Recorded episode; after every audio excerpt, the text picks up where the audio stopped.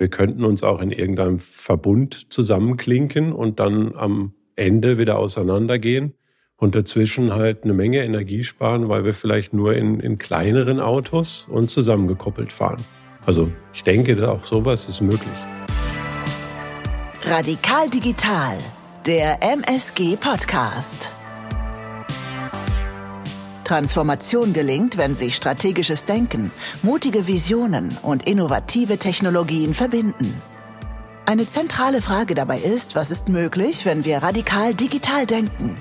Mit dieser Frage befasst sich der Podcast des IT- und Beratungsunternehmens MSG. In jeder Folge sprechen Transformations- und Digitalisierungsexperten über ambitionierte Transformationsprojekte, nachhaltigen Wandel und die zentrale Rolle digitaler Technologien.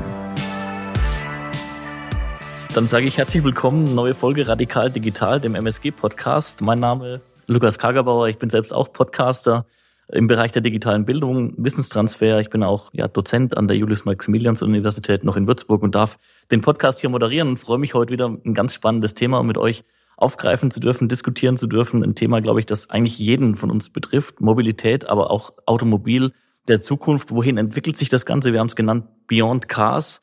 Und zu Gast im Podcast ist äh, Stefan Klinge, Bereichsleiter Automotive Consulting bei MSG und äh, Nadine Roming, Lead Business Consultant, auch in der Branche Automotive und Manufacturing. Und ich würde sagen, wir haben ein Thema vor uns, wo man sich wirklich aktuell ja sehr, sehr viele Fragen stellt. Aber die Frage ist, sind es die richtigen Fragen? Weil wenn man sagt, was ist das Automobil der Zukunft, könnte man meinen, ja, was ist denn das jetzt hier für eins? Wer baut es und was hat es für Bauteile und wo geht die ganze Reise hin? Aber wenn man tiefer äh, drüber nachdenkt, dann geht es hier natürlich über auch smarte Mobilität, vernetzte Mobilität, ganz viele verschiedene Fragen. Und da würde ich einfach sagen, wir steigen mal ein. Ihr seid die Experten. Stefan, gib doch mal so eine, eine kurze Einordnung, was du unter dem Thema verstehst und beziehungsweise was man vielleicht auch nicht unter dem Thema versteht. Ja, ja gerne, Lukas. Äh, spannendes Thema. Und ich habe am Anfang gedacht, ja, was ist denn so hinter dem Schlagwort denn äh, das zukünftige Auto, das, was so alles auf uns zukommt? Habe angefangen, ja, wer an vielen Stellen einfach mal im Internet zu suchen. Und da kam eigentlich immer nur das Gleiche, nämlich immer mehr, immer schneller, immer größer und auch immer mehr Varianz. Also Dinge, wo ich sage, naja, ist das wirklich das, worauf wir zielen, wenn wir in die Zukunft schauen? Also ich glaube nicht, dass das das ist, was wir uns wirklich hier irgendwie uns anhören, angucken sollten, sondern wir sollten lieber darüber hinausschauen. Und das ist ähm, viel interessanter in der Richtung, dass man sagt, wir gucken uns an, was ist denn die Mobilität in Summe? Also wie kann man sich bewegen, ohne jetzt vielleicht eigenes Auto zu benutzen? Oder auch, was kann denn das Auto morgen noch mehr?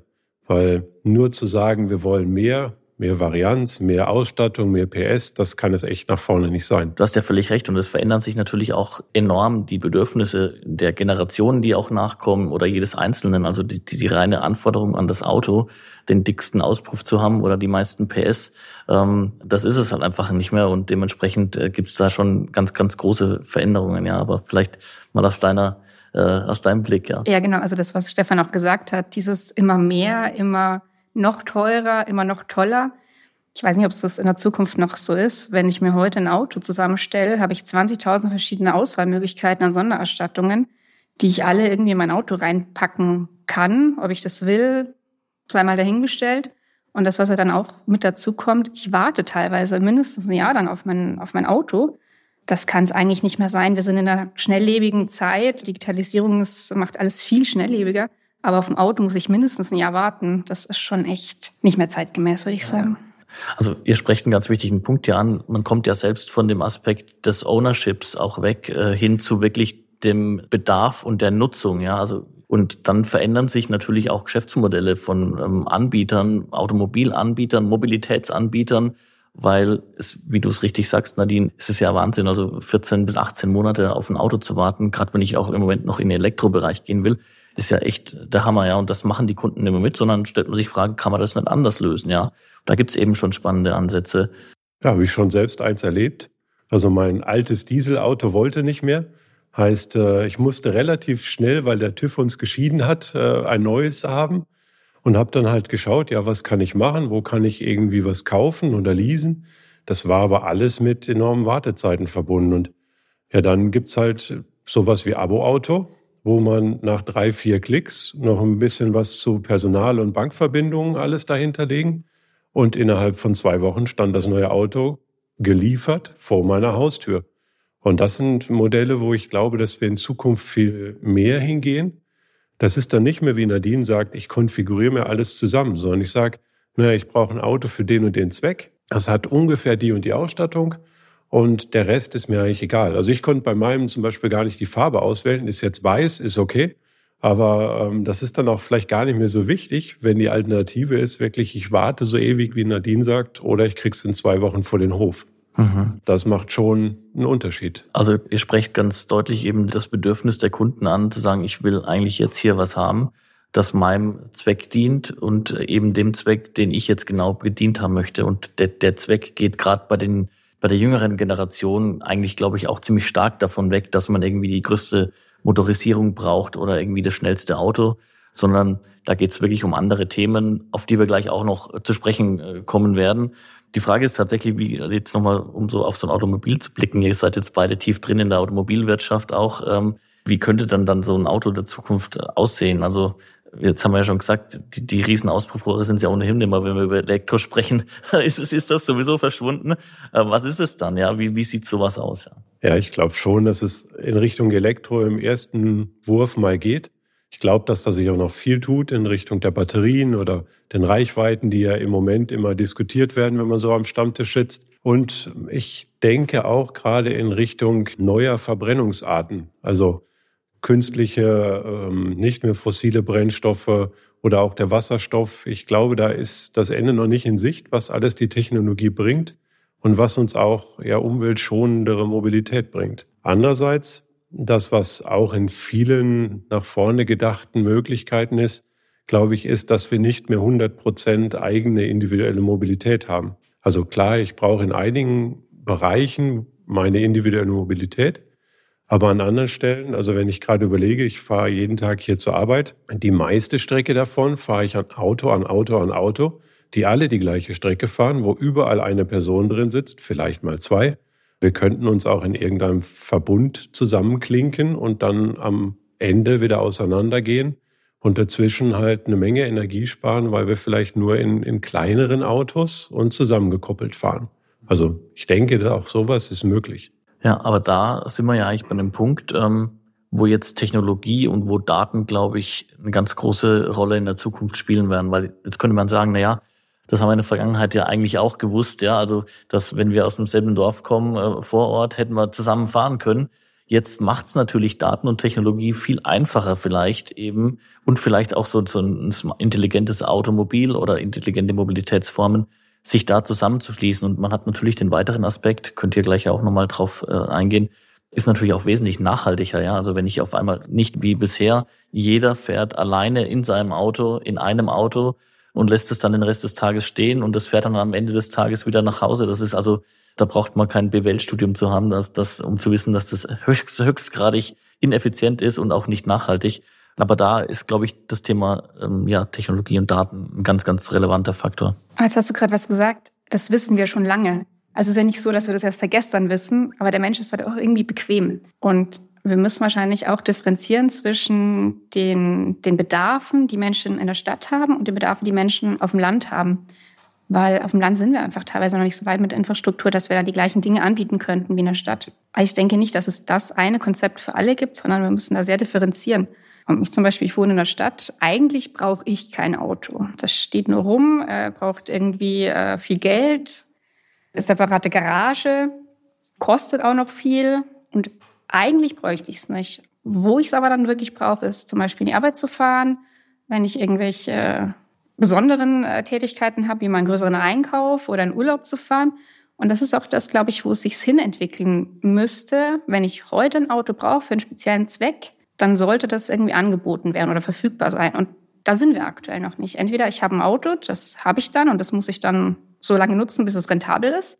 Und wenn ich irgendwie einen, einen geänderten Bedarf habe, dann kann ich darauf nicht reagieren aktuell. Du hast ja völlig recht. Also das ist wahrscheinlich auch der Trend, den man ja sieht. Es zieht ja ganz viele in die Städte und in den Städten, wie du sagst, ich kenne ganz viele Leute, die definitiv kein Auto mehr haben und genau wie du es jetzt auch richtig äh, skizziert hast, die sich dann für bestimmte Zwecke eins einfach mieten oder vielleicht mal abonnieren, wenn ich weiß, einen Monat, das ist dann noch, noch günstiger, dann, dann macht es auch wirklich Sinn. Ich habe es auch recht schnell und vielleicht auch noch kommt dazu, ich kann mir dann ein Auto mieten und abonnieren, das ich mir sonst wahrscheinlich gar nicht leisten könnte, um es zu kaufen in der Anschaffung, weil das dann wahrscheinlich irgendwie 60, 70.000 Euro Anschaffungskosten sind.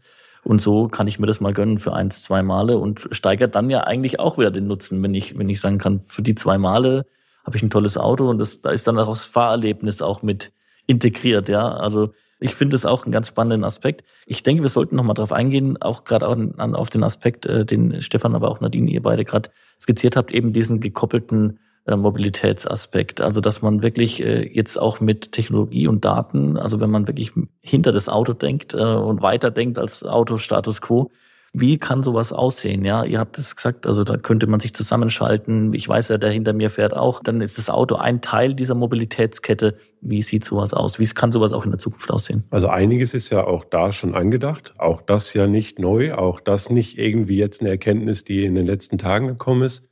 Aber da tun wir uns halt mit den Datenströmen super schwer. Also gerade mit den ganzen datenschutzrechtlichen Dingen, die man hat. Aber da sind so Themen wie so ein, so ein Gaia X zum Beispiel, Daten souverän austauschen. Also ich darf entscheiden, was wohin geht und kann es dann aber zur Verfügung stellen. Da ist sowas schon ganz gut und da gibt es auch verschiedene Ansätze, die da etabliert sind und immer mehr etabliert werden. Also Überlegungen, dass ich sage, ich habe zum einen die Mobilitätsanbieter, auch dann die einzelnen Privatpersonen mit ihren Bedarfen. Und wenn ich das auf eine Plattform schalte, wie die Mobilität zum Beispiel, dann gibt es da schon dann auch nach vorne hin die einzelnen Möglichkeiten, wie man zusammen mobil ist. Und damit ich dann weiß, was ist wie verfügbar, was ist auch vielleicht gerade sehr frequentiert, also benutze ich den Bus, der da fährt, oder sind da schon hunderte von Leute drin und ich benutze lieber dann doch irgendein Poolauto oder sowas, was da steht. Wenn das transparent wird, dann können wir, glaube ich, Mobilität ganz neu denken. Bin immer wieder zu dem Satz gekommen, ist eigentlich alles gar nicht neu, ja, vom Denken her. Aber die Frage ist dann doch eigentlich, woran liegt es gerade noch, dass wir nicht diesen richtigen Sprung nach vorne machen, dass man sagt, ja, 2023, 2024 wird das Jahr, wo die, die Mobilitätskette sozusagen neu in die Nutzung kommt. Woran hapert es? Ich meine, es wird das sicherlich so ein bisschen auch in unseren Köpfen irgendwo sein, ja. Aber na klar, der Kunde, der Benutzer, der will Convenience logischerweise, aber auf der anderen Seite immer stärkere Denken für Nachhaltigkeit, glaube ich, fördert schon solche Ansätze. Aber die Frage, woran hapert's ja? Naja, wenn jeder sein eigenes Süppchen braucht und ich brauche dann 20 verschiedene Apps, damit ich alle meine Mobilitätsaspekte dann doch in einem Topf irgendwie habe, dann habe ich schon keine Lust mehr. Also oder auch mit den ganzen äh, Carsharing-Angeboten das war ja mal ein guter Ansatz eigentlich. Aber wenn ich dann erstmal zu dieser Stelle hingehen muss, meinen Führerschein dort registrieren lassen muss, damit ich dann am nächsten Tag das Auto nutzen kann, tut mir leid, das kann es nicht sein. Wenn schon sowas angeboten wird, dann soll das auch von Anfang bis Ende durchgedacht werden. Dann möchte ich digital meine Führerscheindaten irgendwie hinterlegen können, am besten automatisiert bei einer Behörde abrufen können und dass ich, wenn ich das jetzt brauche, jetzt bestellen kann und auch jetzt nutzen kann. Und das haben wir halt aktuell noch nicht. Also geht so ein bisschen so in dieses wirklich übergreifende Ökosystem-Thema rein, das wir durchaus ja auch heute uns nochmal auf die Agenda geschrieben haben, weil es ganz wichtig ist und wir kommen da genau ja hin. Also wenn wir halt nur Puzzleteile haben und, und wirklich dieses Gesamtbild noch nicht fehlt, ist es echt sehr, sehr schwer. Also ich sag mal, solange die Durchgängigkeit von solchen Datenökosystemen nicht gegeben ist, ist es super schwer. Ich habe gerade gesagt, die zwei Wochen, wo ich mein Auto bekommen habe, war super. Aber wie Nadine sagt, ich musste auch meinen Führerschein hinterlegen, ich musste meine Identität hinterlegen, aber die liegt jetzt auch nur bei dem einen Anbieter. Wenn ich morgen das Auto-Abo kündige oder auslaufen lasse und zu einem anderen gehe, fängt der ganze Spaß wieder von vorne an. Das ist riesenaufwendig momentan noch. Und auch wenn wir, ist jetzt Elektroauto geworden, wenn du dir anschaust, was muss ich alles tun, um die verschiedenen Ladesäulen zu bedienen, wie viele Apps muss ich auf meinem Handy haben, um wirklich elektrisch mobil unterwegs zu sein.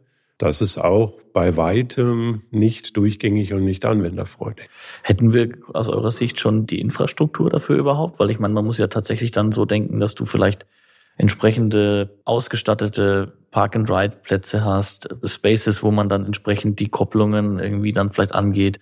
Und das nur als kleines Beispiel bis hin dann zu dem Aspekt, der Integration von Ämtern oder Integration von äh, einzelnen ja, privatwirtschaftlichen Anbietern von Mobilität.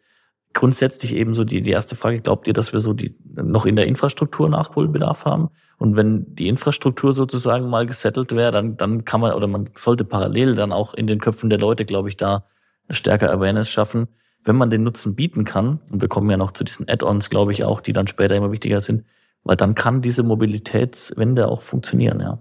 Aber erstmal Thema Infrastruktur. Also mein Bild an vielen einzelnen Punkten ist es schon echt gut. Also ich habe vor, ich glaube, zehn Jahren schon ein Parkhaus in Köln digitalisiert mit Erkennung der Kennzeichen und automatischem Bezahlen und allem Möglichen. Aber das setzt sich nicht durch, weil jeder Einzelne guckt auf seinen Benefit, auf seinen einzelnen, ja, wo kann ich irgendwie was besser machen oder mehr auch aus dem Geschäft rausholen. Aber die Gesamtkette funktioniert nicht. Also dieser Austausch der Daten ist zwar auch grundsätzlich technologisch da, aber nicht etabliert und auch nicht von allen benutzt, weil halt nicht jeder da was rauszieht. Und das zu verallgemeinern, dass man sagt, auch wenn ich vielleicht im direkten Kontext in meinem Unternehmen, weil das sind ja Unternehmen, die das anbieten müssen, dann noch nichts davon habe, mache ich es trotzdem, weil es im Großen und Ganzen dann hilft.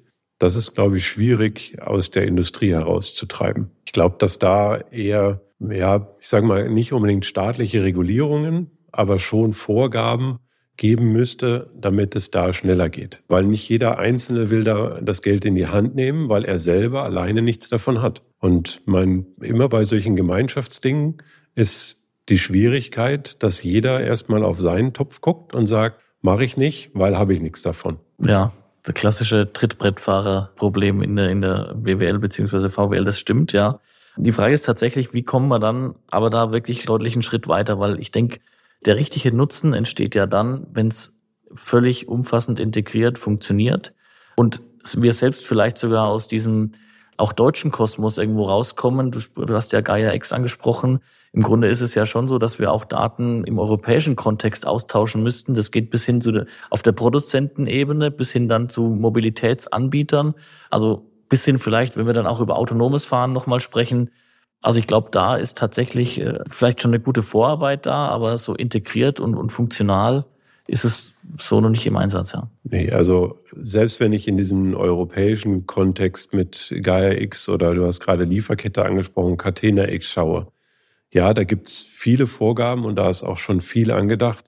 Aber die einzelnen Schritte, die noch gemacht werden müssen von den Unternehmen, dass sie sich wirklich daran beteiligen, die sind noch offen. Und da ist noch nicht viel getan, weil wenn ich mir anschaue, wir sind jetzt im Catena X Verein unterwegs von der MSG aus und haben da auch jetzt die ersten Apps, die wir da bereitstellen wollen. Im Moment ist die Plattform in der Theorie da, aber Apps können noch nicht da rein, weil die Zertifikate noch fehlen, weil noch nicht klar ist, welche Genehmigungen man vorher braucht.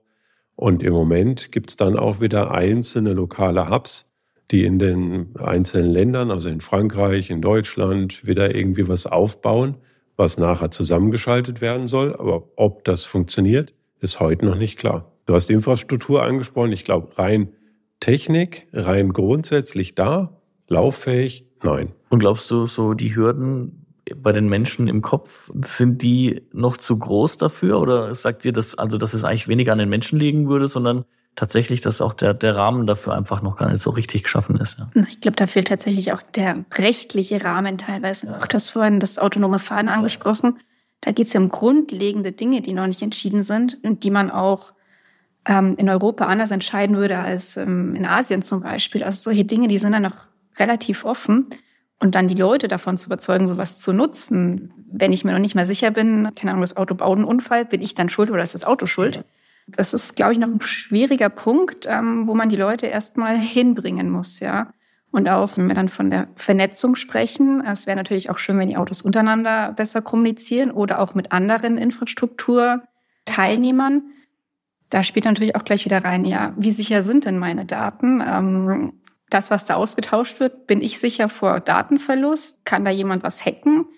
Ähm, wenn wir dann Richtung Bezahlsysteme auch äh, gehen, mit äh, Elektromobilität zum Beispiel, ist das sicher, wenn ich da mein Auto zahlen lasse zum Beispiel. Also ich, genau, du, du sprichst ganz wichtige Fragen an, die einfach zu klären sind und die eine Hürde nochmal darstellen. Aber ich glaube, die, die eine Hürde, die man durchaus nehmen kann.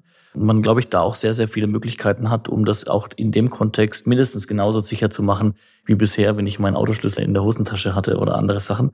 Aber das ist tatsächlich noch eine Hürde. Aber du, du sprichst einen wichtigen Punkt an, nochmal das Thema Daten, Software, Technologie. Und wir hatten es ja schon mal so beim Einstieg in den Podcast schon mal besprochen die Aufgaben, die ein Automobil auch in der Zukunft erfüllen wird, gemessen an den Bedarfen äh, der Kunden, werden anderes sein, ja. Wenn wir jetzt neue Technologien haben, wenn wir, wenn wir viele Daten haben, was sind es dann für Aufgaben, die das Auto aus eurer Sicht für den Kunden dann erfüllt, die dann den Kunden auch dazu bringen zu sagen, das ist für mich eine neue Form der Mobilität. Da gehe ich weg von den, den konventionellen Sachen. Das, das will ich zukünftig haben, ja. Also ich glaube, gerade in Richtung Daten und auch annehmbar machen, ist das viel in Richtung auch zum Beispiel sowas mit Bring Your Own Device. Also mein Handy, wo ich ja auch alles drauf habe, dem ich auch eigentlich vieles zutraue und vertraue. Da sind meine Bankdaten drauf, alles Mögliche.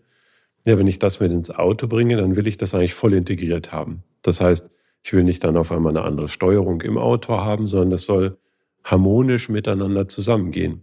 Und wenn ich mir da anschaue, was noch eigentlich da zu tun ist, ist noch ein bisschen was offen, so dass ich sage, mein Auto fühlt sich genauso an wie mein Telefon. Aber vieles auch da schon unterwegs und funktioniert auch. Wenn ich mir gerade anschaue, wie viel Daten so ein Auto sammelt während der Fahrt, also über ähm, Fahrstrecke, über Wetter, über Beschaffenheit der Straße und das Ganze dann halt in der Cloud zur Verfügung stellt, selber für sich dann für Backend-Dienste, aber auch für andere Fahrzeuge und auch andere Nutzer. Da ist ja ein, ein riesen Datenschatz, mit dem man das autonome Fahren, glaube ich, viel besser machen kann und auch diese ganzen Funktionen innerhalb des Autos. Weil wenn ich aus den Daten, also wie benutzt zum Beispiel jemand sein Auto, dann herausfinde, ja, das, was ich vielleicht angeboten habe an Funktionalität, macht gar keinen Sinn, weil es versteht keiner oder es, es benutzt gar keiner, dann kann ich über solches selbst lernen, wie die Funktionalität ankommt, auch wieder neue Funktionalität ins Auto bringen und mitlaufen lassen. Also einige der Automobilhersteller haben ja schon so einen Shadow Mode im Auto, so dass sie halt sagen, der eine Fahrt der Software oder die eine Release-Stand der Software läuft aktiv. Der andere wird mal eingespielt und man schaut, wenn der denn laufen würde, funktioniert der besser? Ist das irgendwas, was auch vom Anwender her besser verstanden wird? Und darüber das auszuprobieren und dann nachher live zu schalten. Ich glaube, da kann das Auto besser werden, aber auch das drumherum, weil auch andere Verkehrsteilnehmer können was davon haben, von den Informationen, die da gewonnen werden. Mhm.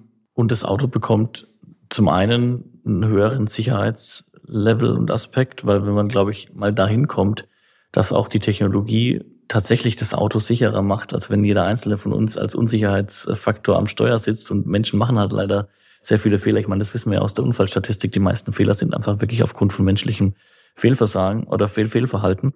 Wenn das eine KI wesentlich besser machen kann, dann stellen sich natürlich ethische Fragen. Was ist, wenn die KI mal was falsch macht? Aber okay, das muss man halt auch irgendwie lösen. Aber ich glaube, auch ein wesentlicher Punkt ähm, ist tatsächlich die ganzen Funktionen rund um ja, äh, Support und Entertainment auch. Also man da wird natürlich auch ein Auto ganz andere Sachen anbieten können für mich, wenn ich mobil unterwegs bin in Zukunft, als das, was heute möglich ist. Ja, geht ja gar nicht anders. Ja. Ja, also ich denke, so ein Wunschgedanke wäre schon, dass ich in zukünftig in meinem vollautonomen Auto sitzen kann und dort arbeiten kann, zum Beispiel. Ja. ja. Gerade jetzt mit Corona hat man gesehen, dass man von überall arbeiten kann eigentlich. Warum nicht auch aus dem Auto? Genau. Aber da müssen wir halt auch dahin kommen, jetzt sind wir wieder der Infrastruktur, dass ich auch überall Netz habe. Ähm, und es überall auch verfügbar ist, ja. Ja, also ich sehe es auch als Teil eben dieser, dieser Mobilitätskette. Ich meine, klar ist auch der, der öffentliche Nahverkehr in dieser Kette mit in, integriert und involviert. Und ihr habt es ja schon richtig gesagt, also wir sprechen hier natürlich dann nicht über den Fall, dass die Zukunft der Mobilität dann der ist, dass ich alleine beim Auto sitze und das fährt autonom und ich arbeite da drin jetzt. Das macht dann auch wenig Sinn. Aber für bestimmte Abschnitte dann vielleicht in einem autonom fahrenden Automobil, das mit drei, vier anderen noch irgendwie fährt und für eine bestimmte Strecke, bei denen sich die öffentlichen einfach vielleicht nicht rechnen und dann weitere Sachen mit dazu schalten. Aber ein ganz wichtiger Punkt, wir haben ja über die Zusatzfunktionen gesprochen, das wollte ich auf jeden Fall noch ansprechen. ist auch das Thema Elektrifizierung angesprochen, Energie. Auch da wird natürlich das Automobil in der Zukunft vielleicht auch eine neue eine Rolle einnehmen. Ja, also und das ist auch eigentlich so neu gar nicht. Klar, jetzt, aber schon, ja. Klar, also mein, auch das kann man sich relativ schnell selber ausdenken, beziehungsweise ist auch schon bekannt. Ich meine, es sind Riesenspeicher, die hier momentan durch die Gegend fahren. Das wächst immer mehr, das, was an Elektromobilität da ist. Das sind Akkus, die einfach an vielen Stellen genutzt werden können. Ich, meine, ich selber merke es ja jetzt schon, ja, ich lade mal hier in der MSG, mal lade ich daheim, mal lade ich unterwegs. Aber das ist ja nicht nur das Laden, sondern über das bidirektionale Laden kann ich natürlich auch puffern. Also wenn jetzt gerade irgendwie viel Strom verbraucht wird, ich brauche mein Auto vielleicht gar nicht, weil ich, keine Ahnung, in den nächsten Stunden oder vielleicht sogar in dem nächsten Tag erst wieder mein Auto brauche, könnten ja auch die Energieversorger das sozusagen als Zwischenpuffer nehmen. Weil ähm, die Kollegen von der M3 hier in der MSG betreuen ja so die ganzen Netze. Und die Stromnetze sind ja super belastet dadurch, dass jetzt auf einmal auf jedem Dach irgendwie Solarzellen sind. Jeder produziert irgendwo Strom und jeder braucht irgendwann Strom. Das ist ja super inhomogen geworden, was Stromverbräuche und Erzeugnisse sind. Und da kann man natürlich auch das, was jetzt an, an Akkus hier überall steht, wenn man denn vernünftig die an das Netz anbinden könnte über ständig verfügbare Ladesäulen, kann man das natürlich im bidirektionalen Laden auch super nutzen, um die Stromnetze auszugleichen. Also genau diesen Aspekt hatten wir auch äh, schon im Podcast hier, im MSG-Podcast besprochen, dass es auch im Rahmen von Smart City-Konzepten, Smart Mobilitätskonzepten natürlich dann das Auto eine ganz andere Rolle einnehmen kann, wenn ich in bestimmten Quartieren vielleicht eben die Autos, wie du es gerade richtig beschreibst, über bidirektionale Ladevorgänge auch als Puffer verwenden kann und dann die Energie in einem Quartier auch über das Medium des Autos ähm, steuern kann. Also dann ist auch das Auto eben nicht mehr nur mein Auto zu Hause in der Garage, ja, sondern tatsächlich auch ein Objekt, das dazu beiträgt, dass die Energieversorgung in meinem Quartier auch sichergestellt ist. Also deshalb auch da nochmal ganz andere Gedankengänge, die da reinkommen, ja. Aber jetzt hast du gerade was gesagt, mein Auto. Vielleicht ist es das in Zukunft auch nicht mehr. Also es gab ja schon viele Ansätze mit, mit Carsharing, die alle nicht so wirklich funktioniert haben. Vielleicht ist das nicht der ganz richtige Ansatz, aber weil du jetzt äh, die Quartiere angesprochen hast, vielleicht macht es zukünftig Sinn, Autos für bestimmte Gruppen anzubieten, denen das gemeinsam gehört.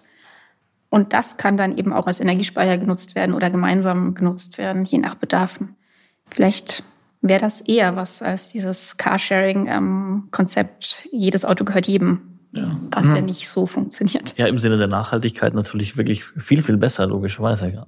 Lasst uns doch mal zu den Projekten auch noch kommen. Also ihr, ihr habt es ja schon angesprochen, ihr seid in vielen Kreisen aktiv, in, in vielen Verbänden, Vereinen, Netzwerken. Was macht ihr im Moment gerade im Automotive-Bereich? Wo setzt ihr damit an? Wo, wo leistet ihr euren Beitrag sozusagen, um da einen Schritt weiterzukommen im Rahmen eben des Automobils der Zukunft oder der der Mobilität der Zukunft? Also an einigen Stellen sind wir direkt im Auto und am Auto.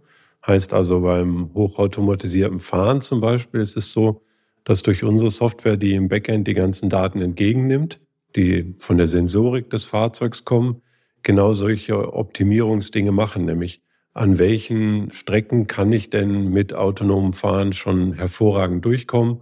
Wo gibt es eher Schwierigkeiten, wo sind Baustellen, Erkennen von Gefahrenstellen in Straßen, um das anderen Autos dann bekannt zu machen.